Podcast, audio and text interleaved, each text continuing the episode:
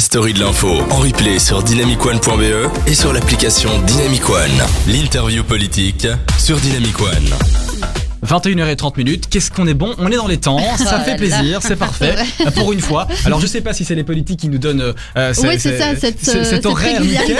Parce que voilà, il faudrait qu'on ait des politiques tout le temps alors. Mais, Ah euh, oui, là. En tout cas, on est dans les temps. Il est 21h30, on accueille en studio Laura Hidalgo, merci d'être là, merci Laura d'être venue dans cette campagne plus que chargée. Avec Alors plaisir. pour vous présenter, vous avez 24 ans, vous êtes étudiante en droit à Bruxelles, militante depuis vos 18 ans, donc euh, depuis, euh, depuis Mhm. quelques années. Vous êtes euh, présidente de la section des jeunes maires d'Anderlecht et vous êtes l'ex-première présidente femme de la Fédération des étudiants euh, libéraux. Pour rappeler un petit peu qui vous êtes, vous êtes numéro 6 sur la liste 6 euh, de l'Europe. Merci d'être avec nous. Alors, euh, on a parlé, en tout cas votre collègue hein, de Défi a parlé tout à l'heure, a donné ses idées au sujet de la justice, de l'immigration euh, et ses idées phares. Alors, vous l'avez entendu, hein, Laura, on a pu voir ce, ce- ce terrible meurtre de, de- de Julie Van Epsen euh, il y a quelques jours euh, sur, sur la justice. Ça pose question. Alors, effectivement, euh, ça pose question au niveau belge. Vous êtes candidate à l'Europe. Euh, des questions au sujet de l'Europe sont intéressantes à voir. La justice au niveau de l'Europe, euh, voilà, on parle maintenant d'accord entre pays, on parle d'une justice parfois européenne. Mhm. Alors, euh, que faudrait-il faire? Selon donc le, le président du MR, Charles Michel, l'actuel Premier ministre, euh, il souhaite donc pour l'Europe une prospérité durable, je cite, qui protège pour réaffirmer nos valeurs et garantir l'état de droit. Alors, je commencerai avec une première question, Laura Hidalgo. Euh, pourquoi être candidate à l'Europe?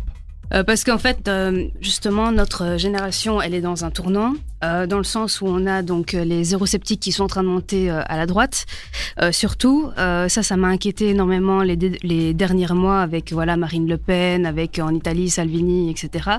Donc c'est pour ça que je me suis aussi engagée en Europe, surtout parce que c'est ma passion. Étant donné que le projet européen, ça va aussi dans mon master de droit, enfin droit international, et aussi parce que j'ai envie de promouvoir l'Europe, le projet européen. Il est vrai qu'on est mal informé sur le sujet.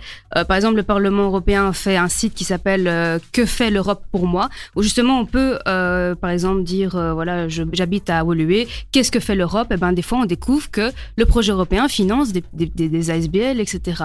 Et moi je l'ai découvert par exemple dans ma commune à Anderlecht, il y avait trois projets qui étaient financés et je ne le savais pas alors que pourtant d'une certaine manière, je suis passionnée par le projet européen. Mais malheureusement, il y a la, la- une mauvaise transmission de la communication entre ce que fait le projet européen pour nous, pour ma génération et pour les autres générations, et ce que fait euh, la commune avec.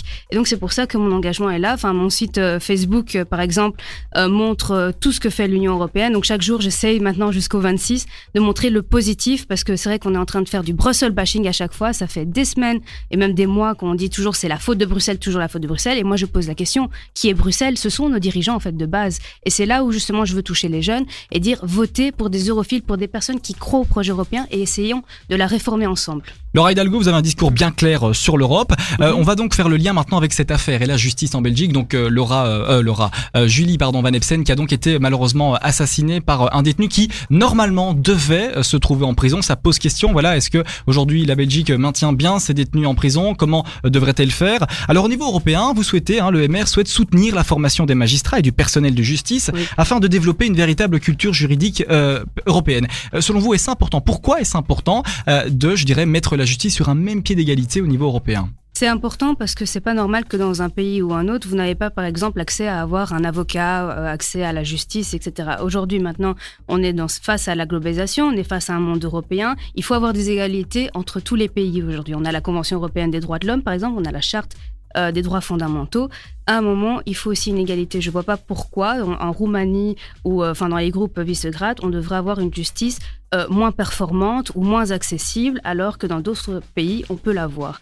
Euh, le combat du MR et le combat des libéraux, c'est justement d'avoir l'accessibilité, surtout par exemple pour les femmes qui sont dans des situations précaires, parce que c'est vrai que la justice coûte cher. C'est vrai que quand vous allez voir un avocat, malheureusement, euh, à part si vous avez accès, enfin voilà, vous avez le prodéo, mais si vous voulez avoir aussi euh, d'autres d'autres dossiers ou quoi, bah ça coûte énormément cher, ça coûte un bonbon, même ici en Belgique. Et donc voilà, moi je trouve ça très très important d'essayer d'au moins légiférer au niveau européen pour qu'on ait l'accessibilité. Alors voilà, effectivement, hein, c'est- un thème qui touche pas mal de personnes, l'Europe.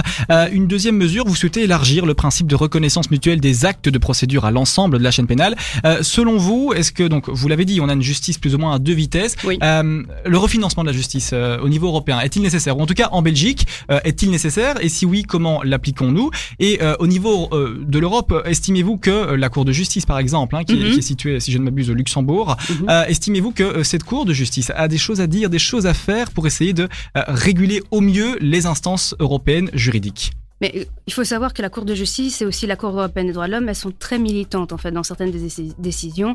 Justement, elles ont pu permettre des avancées énormes. Et moi, je l'ai vu en tant qu'étudiante euh, en droit, surtout pour les pays comme la Grande-Bretagne ou même la France et même notre pays. Voilà.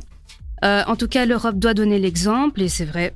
La CEDH et la CGU le donnent avec à merveille. Alors pour ce qui est du financement ici en Belgique, clairement, il faut un refinancement on va pas se leurrer. Enfin, il y a, je pense qu'aucun parti mhm. va vous dire euh, il faut pas refinancer. Euh, et moi, en tant qu'étudiante en droit, je suis vraiment touchée par cela parce que c'est vrai que euh, plus tard, peut-être, je serai avocate, je l'espère, si je passe l'examen du barreau. Il faut un refinancement, mais il faut un refinancement clair, dans le sens où il faut, comme l'a dit la ministre du Budget, Sophie Wilmes, une cartographie pour savoir exactement où sont les problèmes. Pourquoi? Comment? Parce que c'est vrai que au niveau du côté francophone, c'est là où il y a le plus de problèmes au niveau des magistrats.